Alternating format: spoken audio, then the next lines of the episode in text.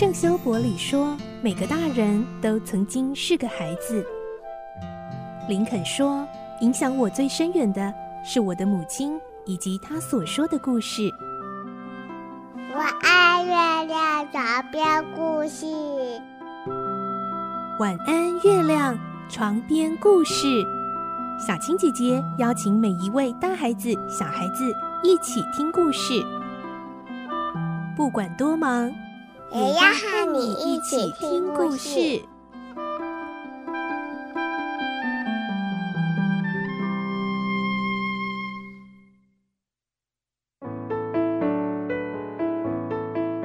晚安，欢迎你和我们一起听故事。我是小青姐姐，我们继续来听奇岩城的故事。今天是二十七集，我们会听到一直到为了破解爱圭亚之谜，必须要能够解开那张纸上的密语，尤其其中一行密语似乎隐藏着关键的线索。来听今天的故事，《奇岩城》二十七集。密语的第四行。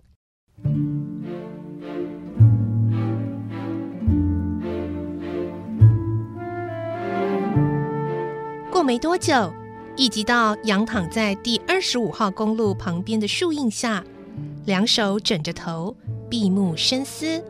树缝间透下的阳光照在他红润的脸上，有些晃眼。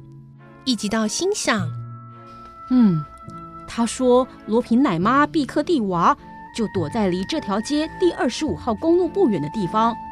这条公路有些地方是通过英法海峡的断崖绝壁，同时也经过第二普镇。正像福尔摩斯先生所说的，罗平一定会来探望他的奶妈。哎，说不定现在已经从附近的树荫下或是农家出现了。”他一想到这件事，就兴奋地坐起来。从口袋里取出一张折成四折的纸单，铺在膝盖上。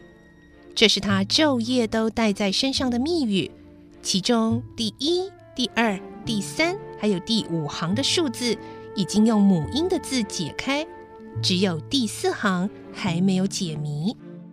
哎，这个第四行和其他各行完全不同，呃，它有什么意义吗？任他如何绞尽脑汁。仍然无法破解第四行的谜，他又把纸片小心地收藏起来，再继续他的查访工作。每天晚上，一直到随便找个农家、小学或教会等地方借宿，用过晚餐，和农家的人、学校老师或牧师聊天时，还是不忘探问：“哎，请问一下，这附近有没有和埃圭亚有关系的地点或者城堡呢？”但是所得到的回答总是千篇一律，没听说过，嗯、什么东西啊？嗯，是啊，没有听说，没听过。某天，他经过临近大海的圣江村，爬过崎岖不平的岩石地区，到达了石礁处处的海岸。他沿着高低不平的沿岸走下去，全身暖乎乎的。太阳在天空微笑着，宁静的海岸也在向他招手。波浪冲在岩石上，激起了无数的银珠，形成一幅美丽的画面。哇，真惬意！一直到在充满海的气味里，深深吸进一口大气，胸中变得格外明朗舒畅，好像他吸的不是空气，而是阳光。太舒服了，舒服到。罗平、埃圭亚、古鲁治、可怜的毕克蒂娃、福尔摩斯、皇室的大宝藏，全都被他抛到脑后。他一个人浸润在幸福快乐的氛围里，大步地向前走。哎，这不是古代罗马城堡的遗迹吗？高高的悬崖上还有坍塌的城墙。古来意大利的罗马军。时常到现在的法国、瑞士、德国等地远征，也曾渡过英法海峡侵入英国。那些罗马大军征服一个地方，就在那个地方建造城堡，用来统治这个地方的人民。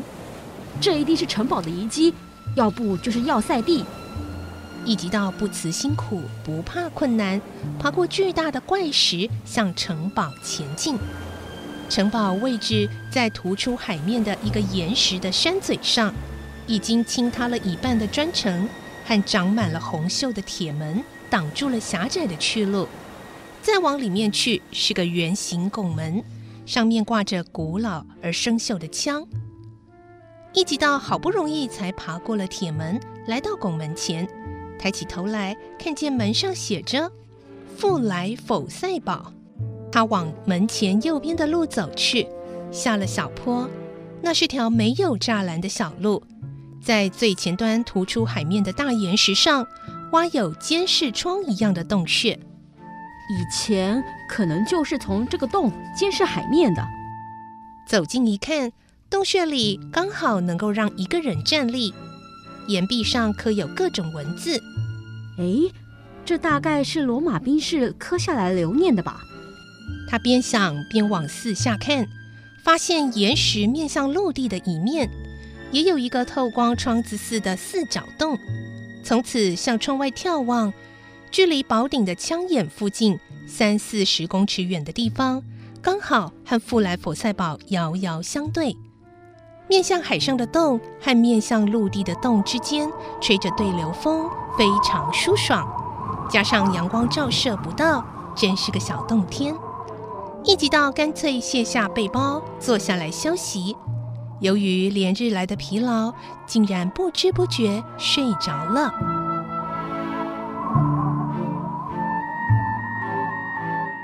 也不晓得经过多久，他醒来，睡眼朦胧地对着石壁。想不到这时却出现了奇迹，几乎使他不敢相信自己的眼睛。就在他坐的地方前面的石床上。刻着两个大字，刚才可能光线太暗，所以没有发觉吧。他跪着细细的查看，上头清楚刻着 “D F” 两个大字。D 和 F，哎，不就是密语第四行里的字吗？这是巧合吗？啊，不可能！啊，这真是天大的发现！他欣喜若狂地跳出洞穴，穿过崎岖的石岩，一口气跑回复来佛塞堡附近，找到了一个牧羊人，语无伦次地问：“啊，请问那个那个洞穴，嗯，怎怎么怎怎么啦？那洞穴怎么啦？”一直到忽然发觉，如果自己表现得太激动，会引起对方疑心，说不定会让以后的调查工作受到无谓的阻碍。所以他勉强定下心来，故意装着若无其事地问：“啊，没什么，只是那洞穴的形状很少有，所以我想……嗯，是吗？我还以为洞里有什么东西呢。你说的是杜杜麻赛小石屋吧？什么？杜麻赛？那里是叫杜麻赛吗？”啊，是啊，村子里的人啊，哦不，这一带的人都这么叫他的。一直到头发昏了。哦，杜麻赛小石屋，杜麻赛原文是小姐的意思，而且就是那密语里的一个字。起初我自作聪明的以为小姐是指丽梦和苏珊，结果大错特错，现在才真的碰上了杜麻赛了。一直到开心的像喝醉酒似的。